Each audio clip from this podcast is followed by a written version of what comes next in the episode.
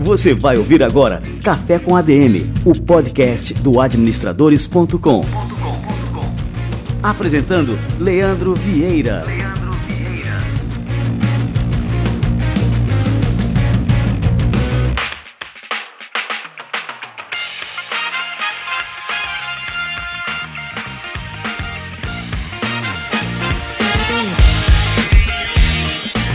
Fala galera, está começando mais um Café com ADM, a sua dose de cafeína nos negócios. E este é o nosso episódio número 165. Muito bem, galera. Hoje o nosso Café com ADM vai ser um pouco diferente.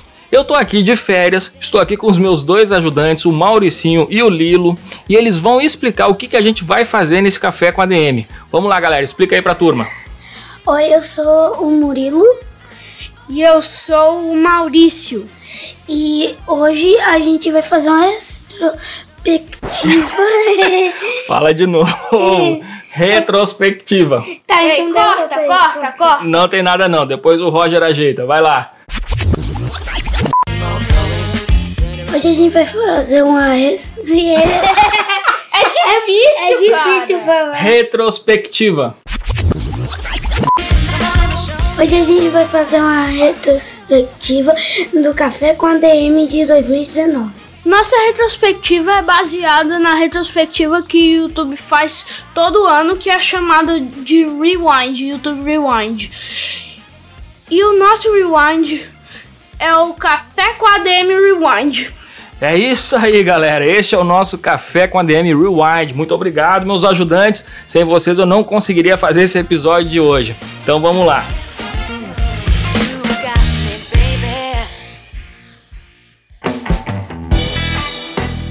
Vamos receber essa fera, esse mestre Jedi do tráfego, Pedro Sobral.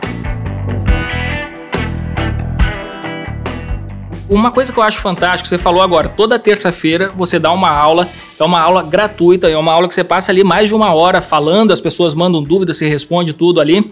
E o que eu acho interessante é que você, assim, aprendeu a fazer a coisa, e aí um segundo passo da maestria é quando o cara consegue ver o que aprendeu, reconhecer aquilo que sabe, e aí sim parte pro para ensinar para alguém aquilo, Pra ensinar, né? É, é. e aí tem todo um método que você acabou desenvolvendo, né? E que as pessoas, é, lógico, aprendem muito mais rápido, não precisam passar por todo o caminho das pedras que tu passou, porque tu já tá ali mastigando a coisa, o que, que realmente precisa prestar atenção, os erros que a pessoa não pode cometer, não precisa cometer para aprender. E, cara, isso é realmente a definição de maestria, cara, que é o cara aprender, dominar e aí partir realmente para ensinar para alguém. E aí, isso que eu tava falando, você tem um modelo que acabou virando um negócio dentro do negócio que você já era um gestor de tráfego, que é a questão do ensino. E só que as pessoas podem aprender totalmente de graça com você e mesmo assim o teu negócio da comunidade Sobral de Tráfego é extremamente bem sucedido, mesmo você dando o seu conteúdo de graça todas as semanas. e eu queria que tu explicasse é, o conceito por trás disso, que eu acho que é extremamente poderoso, né, para que as pessoas também aprendam, de repente é, repliquem isso aí nos seus negócios. E por que que você optou por esse caminho, né? Como a gente, é, assim, a gente sempre tem medo de liberar muito conteúdo, e tal, e não sei o que que a pessoa não vai querer pagar depois. É, fi- fica aquele medinho de pô, É, entregar mas contigo graça, acontece. O cara vai comprar. É, contigo acontece realmente é, contrariando Show. aí esse medo, né? Show. Então, assim, ó, tudo começou porque eu tinha a noia do contrato. O que, que é a noia do contrato? Vou explicar. Eu trabalhava como gestor de tráfego e eu tinha vários contratos. E aí, um desses contratos era o meu maior contrato. Ganhava super bem, o cara me pagava mega bem, investia um monte. Só que aí começou a passar o tempo, o cara começou a investir menos, os lançamentos não estavam dando mais tão certo, tava dando uma diminuída. E aí eu comecei a entrar na noia do contrato de, cara, ele vai acabar o contrato, ele vai acabar o contrato, ele vai acabar o contrato. E aí eu me peguei, cara, dando a minha energia para um contrato. Eu pensei, cara, que vida que é essa? Eu vou ficar dando a minha energia para um contrato, eu sou super bom naquilo que eu faço, eu não preciso disso. Eu preciso fazer o meu negócio. E aí, quando eu pensei em fazer o meu negócio, a primeira coisa que eu pensei foi, velho, eu preciso criar uma audiência. Eu preciso de gente que siga o Pedro, gente que siga as coisas que eu fale, a gente que, que, que goste do meu conteúdo. Aí eu pensei, tá, qual que é a melhor maneira de gerar uma audiência? Aí eu me fiz a primeira pergunta, que é a mais importante. São três perguntas. A primeira pergunta foi, cara, como que eu vou gerar valor. Posso falar palavrão? Manda. Posso, né? Como que eu vou gerar valor pra caralho, pra caralho, pra caralho, pra caralho pra minha audiência, pras pessoas que me seguem? Será que é fazendo um vídeo de cinco minutos? Será que é escrevendo um texto? Será que é escrevendo um e-book? Será que é fazendo um podcast? Eu, aí eu pensei, pensei, eu, cara, valor pra caralho no tráfego pra mim é sentar e dar uma aula de uma hora. Não existe um videozinho de cinco minutos. Videozinho de cinco minutos dá uma dica legal e tudo bem. Mas pro cara sair de lá pirado mesmo e mudar o jeito que ele pensa tráfego, ele precisa de uma aula. Então essa foi a primeira pergunta que eu respondi. A segunda pergunta que eu respondi foi, cara, como é que eu me sinto mais à vontade de gerar esse conteúdo? Então, a primeira pergunta foi pensando na audiência, a segunda pergunta foi pensando em mim. Como que eu, Pedro, gosto de fazer o conteúdo? Será que eu gosto mais de fazer, gravar um vídeo? Aí eu pensei, pô, eu dou tanta consultoria, eu tô sempre ali ao vivo com a pessoa, ensinando para ela em tempo real, eu acho que o modelo que eu gosto de fazer são as lives. E aí eu optei por fazer as lives. E aí a terceira pergunta que eu respondi, que aí tem a ver com o que tu me perguntou, é a pergunta do milhão para mim, que é o seguinte: se eu tivesse que entregar tudo que eu sei de graça, o que, que eu venderia? Então, essa daí foi a, a charada que, que, era o, o que da, da questão para mim. Se eu tivesse que entregar tudo que eu sei de graça, o que, que eu venderia? E aí, cara, eu entrei nesse mundo de gerar audiência e fazer conteúdo sem saber a resposta dessa pergunta. E aí, lá na minha terceira aula, o que, que eu notei? Eu notei que, beleza, eu já tinha ali umas 110 pessoas que estavam me assistindo, e eu notei que a galera falava a mesma língua que eu falava. A galera gostava do meu jeito, dos palavrões, do jeito que eu ensino a galera dava o um nome para as campanhas deles do mesmo jeito que eu dava nome para as minhas campanhas. E aí lá eu tive um clique de cara, eu tô criando aqui uma comunidade. E aí, quando eu tive esse clique, foi que eu pensei, velho, eu vou fazer uma comunidade, é isso que eu vou vender para as pessoas. Eu vou entregar todo o conteúdo de graça e eu vou vender para as pessoas o acesso a um grupo, acesso a uma comunidade. Então, essa é uma das maneiras de entregar tudo que tu sabe de graça e vender alguma coisa, que é vender um grupo. Outra coisa que eu vendo, porque eu, eu, vendo um pacote, né? Eu vendo a comunidade, vendo a gravação das aulas e o material PDF. Como que funciona o modelo? A aula vai no ar na terça-feira, às 7 horas da noite, ela sai do ar na segunda da outra semana. Então as aulas elas são elas acabam, entendeu? Elas não ficam lá todo o tempo pro cara ver quantas vezes ele quiser. E eu sei que a pessoa precisa ver aquela aula várias vezes, principalmente na, na fase de implementação. Então, assim, o que, que eu vendo pro cara? Eu vendo a gravação das aulas, o cara pode ver e rever as aulas durante quanto tempo ele quiser. Eu faço um material PDF de todas as aulas, que ele nasce basicamente das anotações que eu vou fazendo durante a aula num bloco de notas e eu vendo ele vendo o acesso a um grupo. E aí, isso daí foi muito inspirado é, no, em dois modelos de negócio, né? A gente acaba juntando aí as coisas que a gente tem de conhecimento. Um deles foi o Estratégia Concursos, que é uma empresa gigantesca. Você é empreendedor, administrador de empresa, vale muito a pena dar uma conferida. O Estratégia Concursos, eles basicamente têm um time gigantesco de professores. Se tu, se tu terminar esse podcast e entrar no canal do YouTube deles agora, eles devem ter, tipo assim, umas 15 aulas ao vivo rolando de múltiplos professores. Então, eles entregam todas as aulas gratuitamente para os alunos, só que o aluno ele tem que pagar para ter acesso ao material PDF dessas aulas. Então, eu peguei esse modelo do Estratégia e peguei um pouquinho também o modelo do Mairo, porque o Mairo Vergara, meu irmão, ele entrega para a audiência dele todo o método e o que, que ele vende para eles. Então, o Mairo entrega tudo que ele sabe de graça e o que, que ele vende? Ele vende o material material de estudo um curso que é um pouquinho mais elaborado, que pega a pessoa na mão e diz, cara, primeiro faz isso, depois faz isso, depois faz isso, depois faz isso. Ele vende o material e a coisa que para mim é o mais surreal de todo o curso do Mairo, ele vende o suporte, é o suporte ao aluno. Então, assim, essa é uma pergunta que vai depender de cada negócio para responder, mas eu acho que quando tu sabe a pergunta, já é muito, já é, já é um começo, entendeu? E a pergunta é, se eu tivesse que entregar tudo que eu sei de graça, o que, que eu venderia? E aí eu acredito que se tu conseguir achar um modelo de negócio que responda isso e que encaixe, cara, eu acho que é o modelo do milhão, entendeu? Com certeza.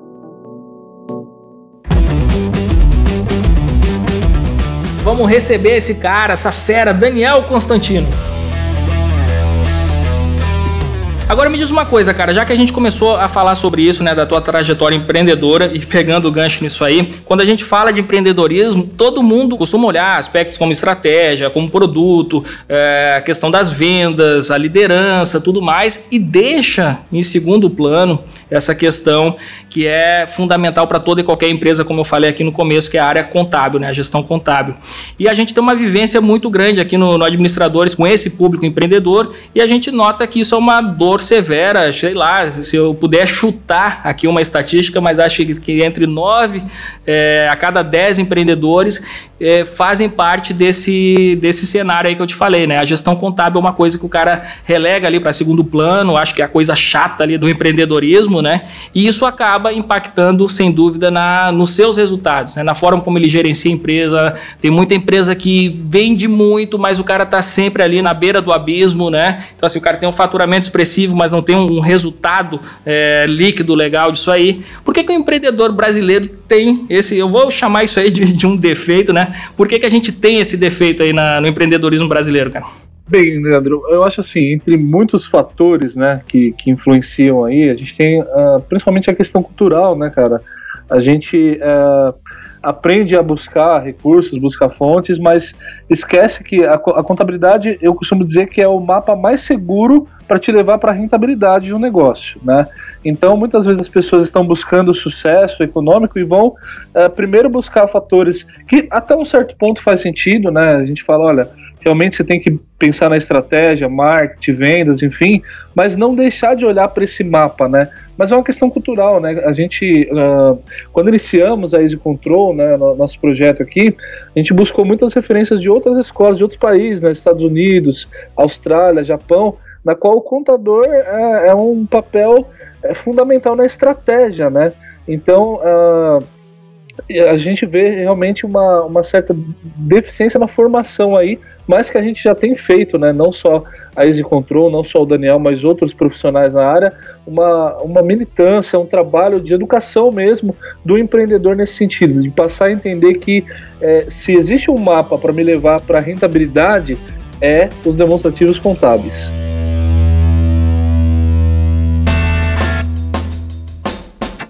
Vamos conversar agora com a Rebeca Nevares da Ativa Investimentos. Vamos lá.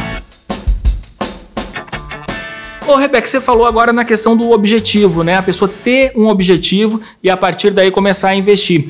Você acha que a pessoa pode não ter esse objetivo, que o objetivo é, seja uma coisa mais global, por exemplo? Não, o meu objetivo é realmente assim, eu tenho que investir é, porque isso faz parte da multiplicação do dinheiro que me sobra.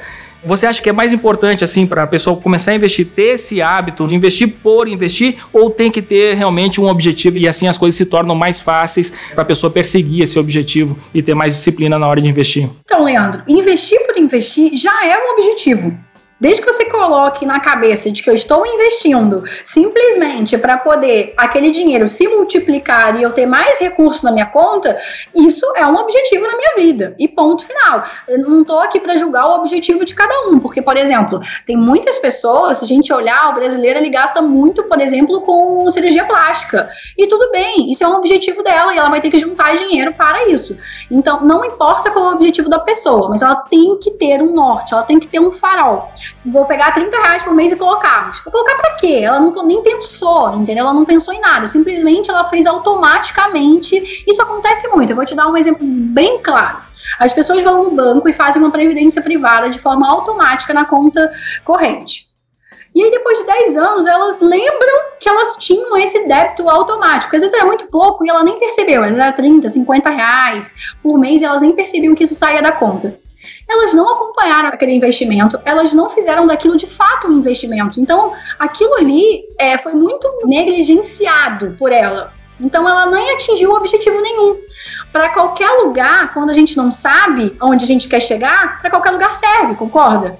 Então, se a gente não definir um objetivo, mesmo que seja um objetivo amplo, vai ser muito mais difícil a gente ter disciplina e foco para conquistar aquilo que a gente deseja. Agora, assim, esses dias eu fiz até uma pergunta para o Ser Base, foi mais ou menos nessa linha, é que muitas vezes, assim, a gente começa a investir, como você falou, por exemplo, uma previdência, e lá pelas tantas você vê que tem aquele recurso disponível na sua conta, e aí você acaba traindo o seu objetivo inicial de investimento para fazer aí, talvez uma aquisição de um imóvel, aquisição de um carro ou de qualquer outro bem. Como é que a gente pode fazer, Rebeca, para resistir a essas tentações, assim, de considerar aquele nosso investimento investimento como uma coisa mais realmente a longo prazo, que a gente não pode mexer, é, independente dessas tentações que surgem aí na nossa vida, né? Bom, nós somos seres humanos, né? Dinheiro vai muito mais no coração do que na mente. Então, é, isso aí acho que só autoajuda de fato vai resolver.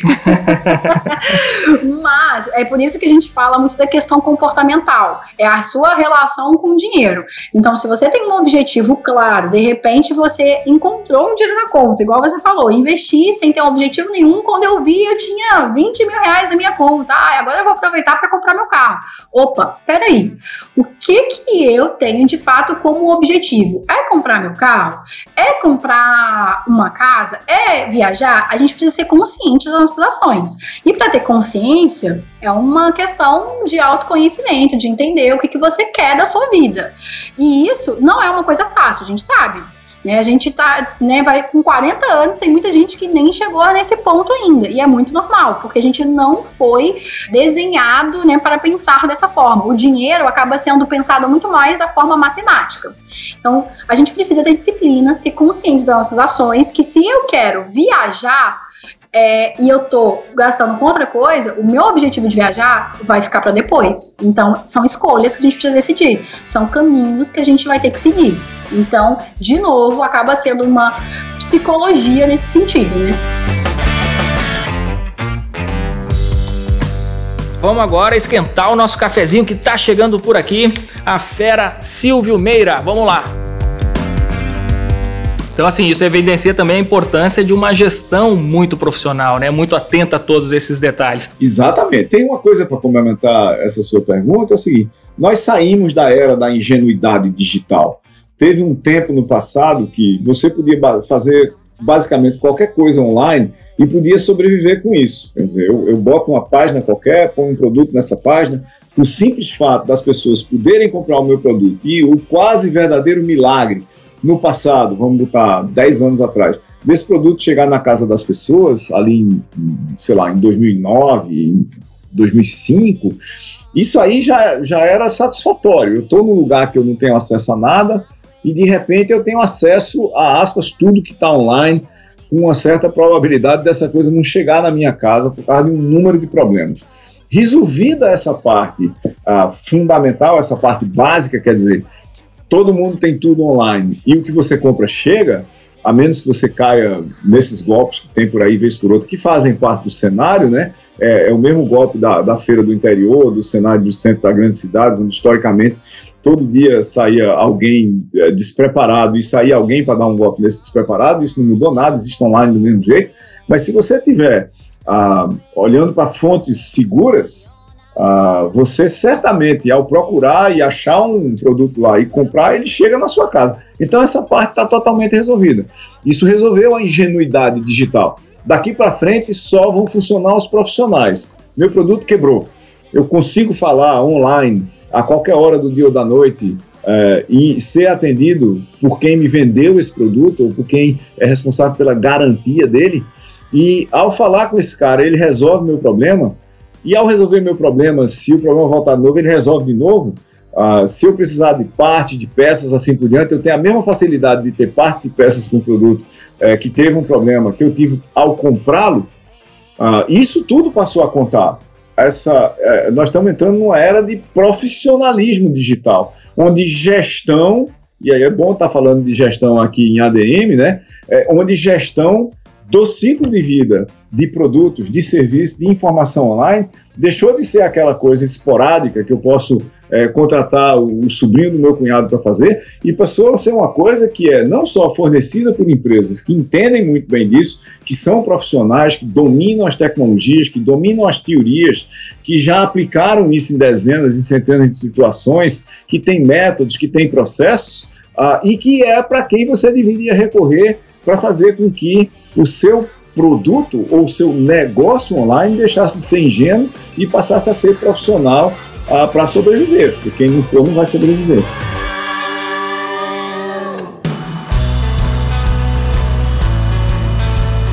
Vamos lá, vamos acelerar, vamos turbinar o nosso cafezinho de hoje que o Felipe Moraes está chegando por aqui.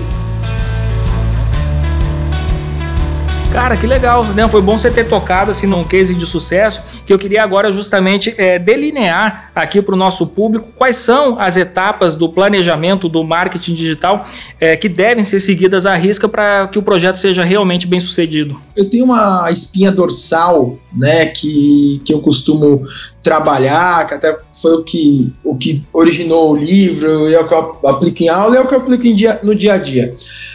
Primeiro passo é você ter um diagnóstico de marca. Então, assim, como é que a sua marca está posicionada na internet? No Google, é, nas palavras-chave. Então, eu faço uma pesquisa, assim, sempre muito simples. Eu pego, sei lá, pego uma marca de carros, vai, chutar aqui a Mercedes. Ah, legal. O que, que a Mercedes vende? Ah, a Mercedes vende carro sedã, vende carro é, coupé, vende SUV. Então eu vou pegando esses produtos e vou jogando no Google uma pesquisa rápida digital. E aí eu vou vendo, ah, a Mercedes está bem posicionada, eu faço uma análise do site, ah, o site, ó, a usabilidade dele tá assim, o apelo de comunicação, qual é o design dele. Eu não sou designer, mas você tem uma, uma noção para falar, ó, essa letra aqui não combina, isso aqui não combina tal. Né? Mas eu me preocupo muito mais com o apelo de comunicação, quais são as, os textos publicitários, digamos assim. Depois você tem um objetivo, né? Assim, legal, qual é o meu objetivo de marca? O objetivo de comunicação, ele tem que estar tá muito bem atrelado ao objetivo de marketing. Eu costumo falar que o objetivo de marketing é vendas, o objetivo de comunicação, que é o que o planejamento faz, é conquista. Essa é a grande diferença.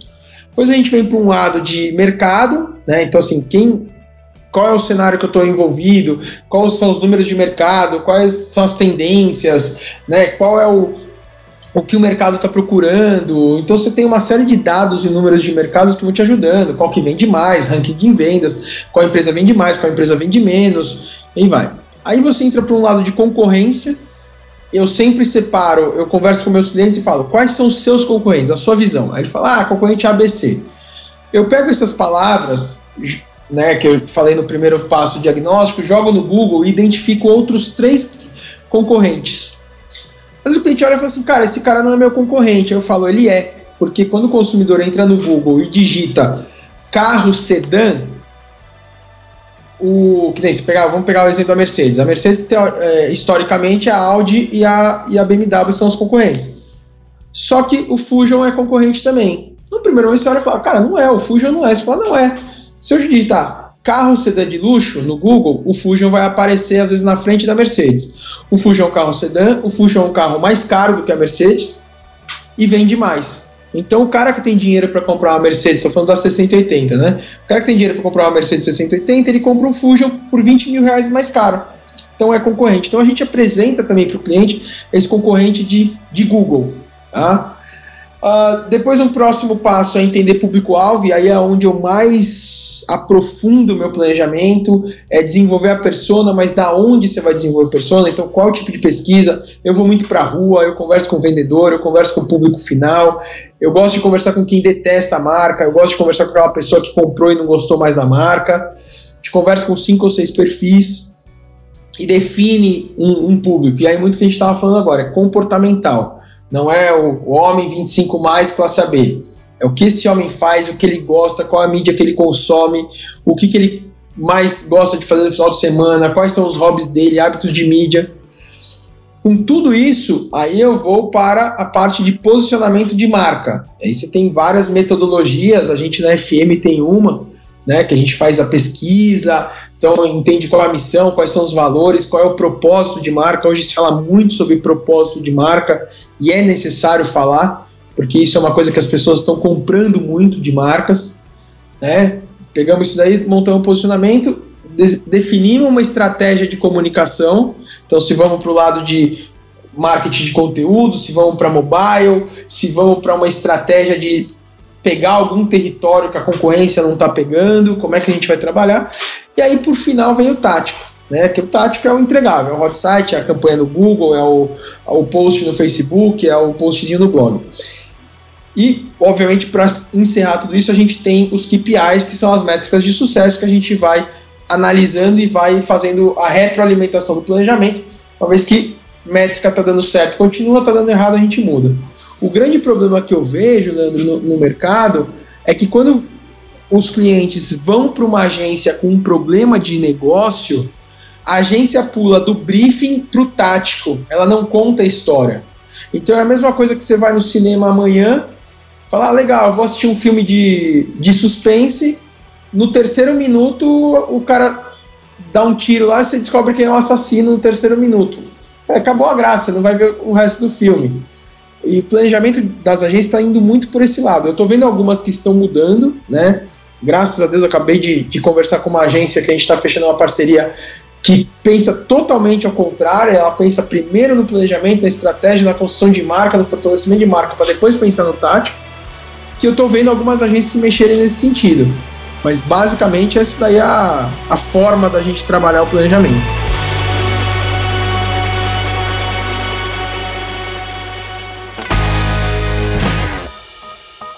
Boa galera, meu café já tá fervendo por aqui porque tá chegando a fera, Walter Longo. Vamos lá. E como é que você acha que essa mudança deve impactar agora, falando, voltando para a questão da formação é, dos profissionais de marketing? Você acha que essa formação é, tradicional, onde a pessoa passa ali quatro anos na faculdade, depois é, ingressa numa pós-graduação, você acha que esse modelo ainda é válido no, nos dias de hoje ou ele deve ser mesclado é, com as outras opções de aquisição e construção do conhecimento que a gente tem hoje de forma abundante nos meios digitais? Quando você vê, Leandro, empresas como Google ou Apple contratando pessoas sem mais dar importância a diploma universitário, você vê que alguma coisa está mudando no cenário, né?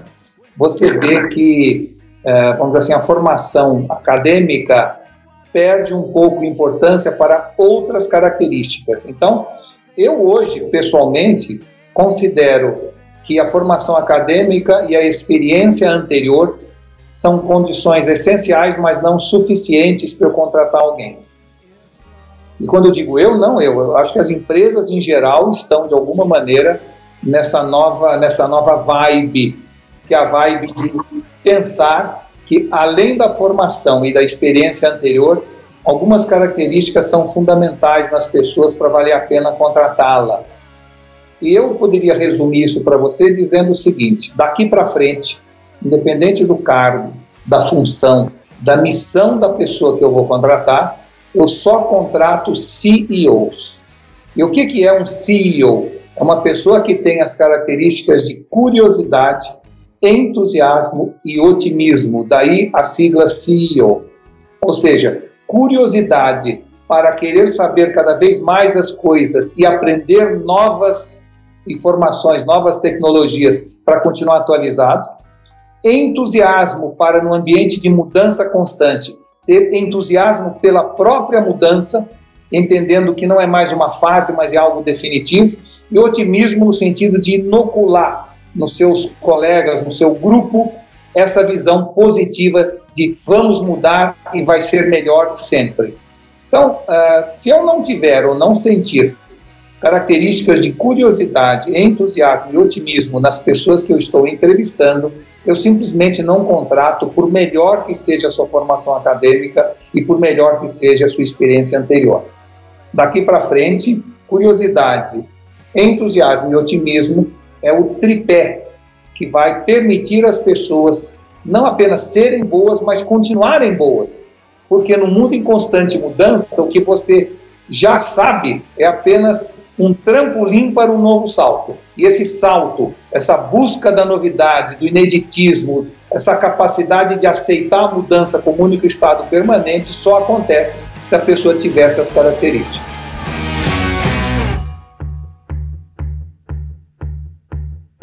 Vamos receber agora o gringo Paul Malik, tá chegando por aqui. Vamos lá. E assim, você citou que essa estratégia, né? A estratégia tipo War, você domina primeiro o Brasil, depois passa ali para os países vizinhos, enfim, para poder consolidar ali o domínio de uma região, no caso aqui a América Latina. Você é, pode delinear para a gente quais seriam os passos para executar uma estratégia bem feita de internacionalização, Paul? Qual, assim, como a gente pode saber qual é o momento ideal? Porque você falou, ah, é interessante dominar o mercado brasileiro primeiro, mas às vezes esse domínio ele, ele leva tempo e você tem uma empresa que tem realmente um perfil para internacionalizar, um produto que pode ser é, realmente é, aderido em vários países do mundo e se você ficar esperando muito tempo até consolidar assim, essa presença é, no, no Brasil, você pode perder o time né, e outros competidores internacionais dominarem o mercado global. Como é que a gente pode fazer então aí? Qual é o caminho certo que a gente deve seguir? É, no ano 2013, os nossos investidores da Easy Taxi nos queriam apresentar para a Uber. Aí a gente olhou no negócio deles e falou, cara, que coisa esquisita, tem uma empresa americana que está querendo eh, popularizar um carro qualquer eh, sob demanda. E a gente ignorou eh, a Uber. É, olha como, como a história né, virou contrário, hoje maior startup do mundo, e o que, que eles fizeram certo? Na época, né, na EasyTaxi, a gente queria sair fora mais rápido possível, só que nossa tecnologia não era escalável, não tivemos uma equipe pronta, não tivemos nada. Mas o investidor queria ir fora, etc. A Uber esperou muito tempo. A Uber só, o primeiro país deles foi França, 2013. E justamente eles sabiam, né, cara, eu não vou eh, expandir sem ter uma ideia pronta na minha cabeça de o que, que eu quero fazer. Então, primeiro, tecnologia. Na nossa empresa atual, por exemplo, na Flapper, a gente freta aviões e, e faz voos compartilhados. Porém, eh, nós não estamos ainda com uma tecnologia pronta para oferecer a mesma coisa fora. Segunda coisa, né, cada vez mais pagamentos automáticos. Então, você tem que ser pronto na parte financeira para processar é, receita de outros países. E essa parte é bem chata na América Latina, tem que criar uma unidade fora, tem que, sabe, tem contador fora. Então, dá muito trabalho, né? É, e terceira coisa, né, eu acho muito muito importante toda essa parte de go-to-market, porque nem cada país, é, é, sabe, representa as mesmas oportunidades. Aí você tem que justamente ter uma equipe local, fazer uma análise. É, acho que isso isso é super importante. Aí, passo por passo, você vai encontrar vários outros desafios, né? Como que eu crio, estruturo a minha equipe? E, por exemplo, na EasyTaxi a gente tinha é, uma equipe central de marketing é, com 12 pessoas, né, fazendo tudo que é digital, porque digital você consegue controlar da sede, e tudo que é offline ela era feito no nível local. Então, foi uma consulta semanal, os calls, né, com o pessoal para eles aprenderem mais e, e fazerem um intercâmbio de conhecimento, mas a execução é no nível local. Isso é algo muito importante para você pensar como que eu crio essa estrutura da empresa para que ela seja é, escalável, né? Às vezes é assim, um cofundador ele fica mais em casa, outro fica mais na rua. Ou um fundador ele faz um, marketing, outro faz tecnologia. Essas coisas elas surgem automaticamente, naturalmente na empresa. E o desafio é ajustar com o footprint do mercado que você quer atacar.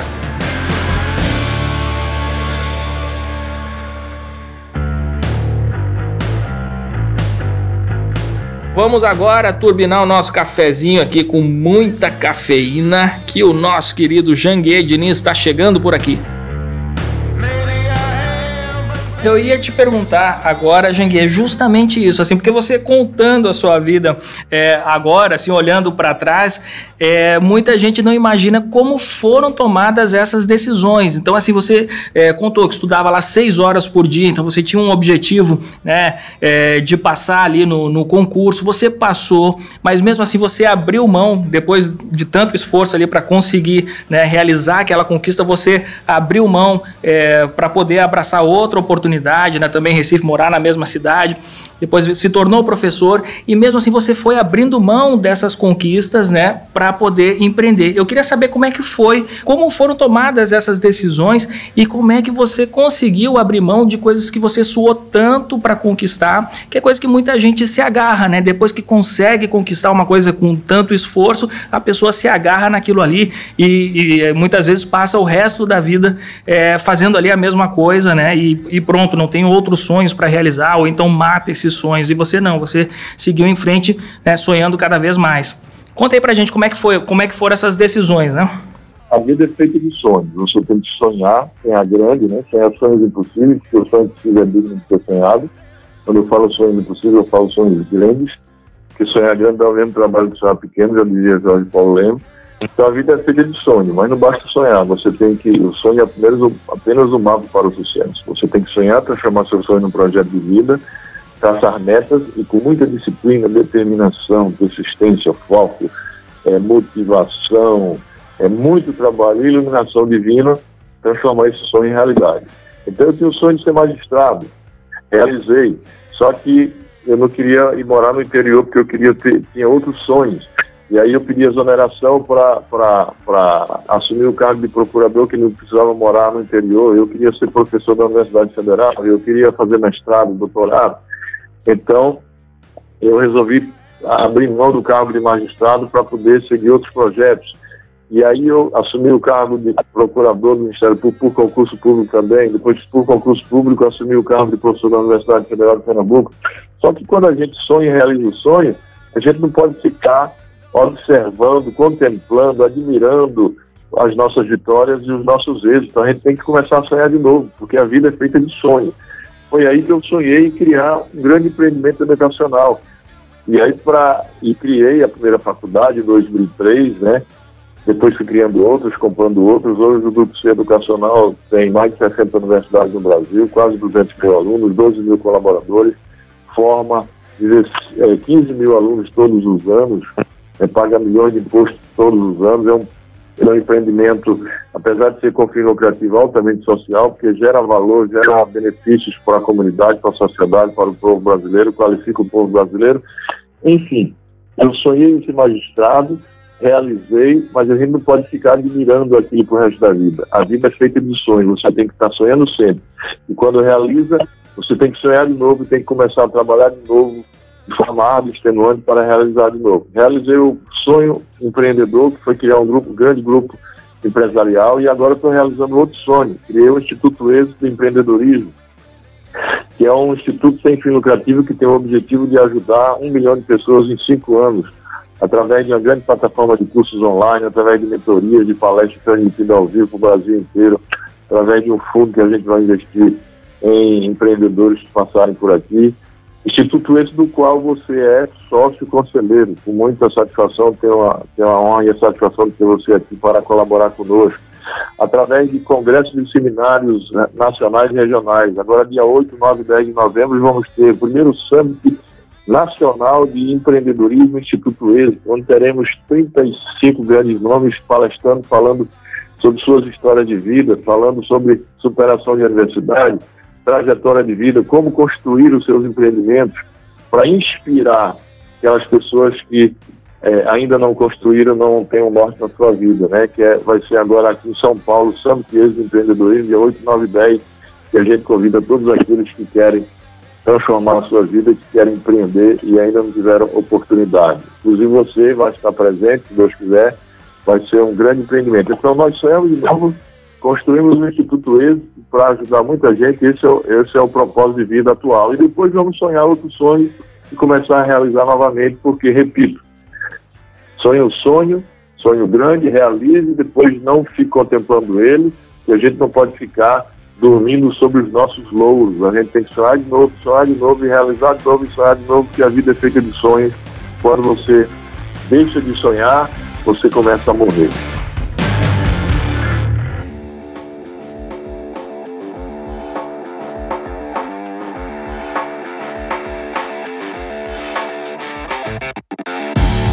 Muito bem, galera. E agora, como num passe de mágica, vamos receber aqui a fera Pyong Lee.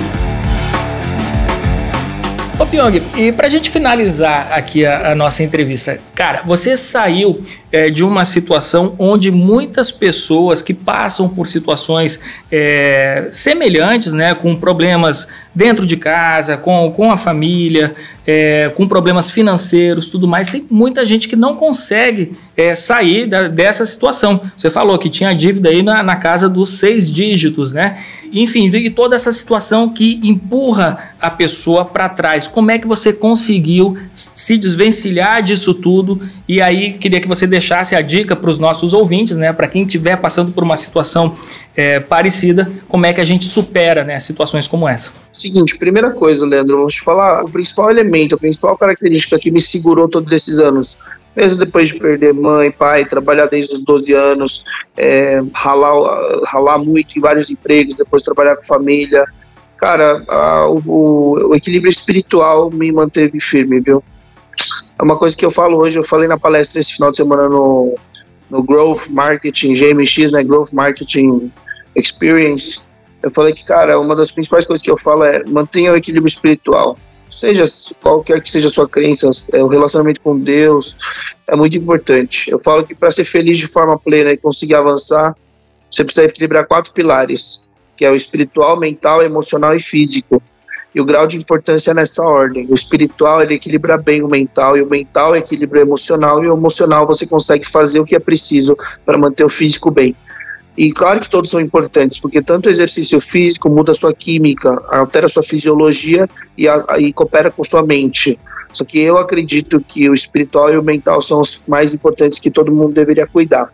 Então esse é um fator importante que me manteve. Outra coisa é essa coisa de, cara, realmente querer, o quanto a pessoa realmente quer sair da situação, porque eu não consigo dizer que é uma coisa 100% é, ah, esse negócio de meritocracia, se existe ou não existe, porque eu fico imaginando como eu posso ajudar e alcançar o cara que está ali carregando uma carroça, três filhos, catando lixo e com dois cachorros, entendeu? Não dá para falar que, pô, tem uma fórmula de sucesso, quem quer faz, quem não quer dá desculpa. Não é bem assim.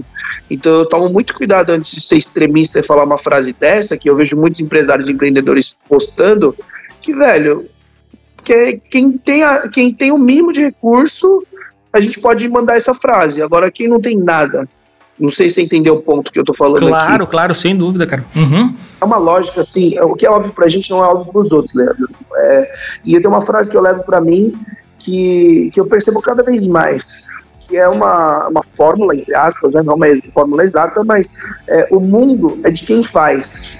Tipo, ponto. É de quem faz a ação. Então, se você mexe a bunda, algo vai acontecer.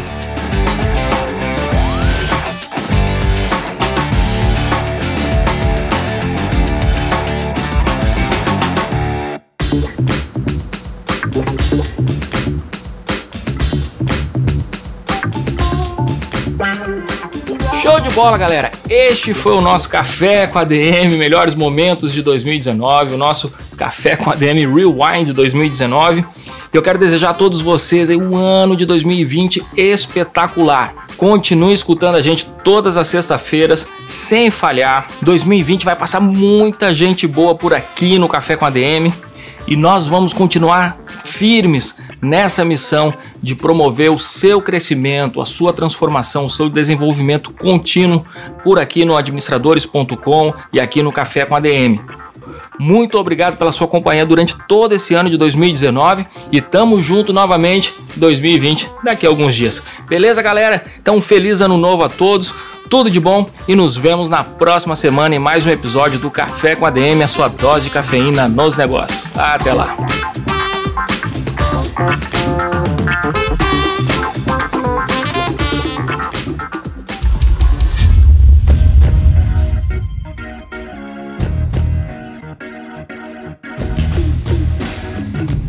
Você ouviu Café com ADM, o podcast do administradores.com.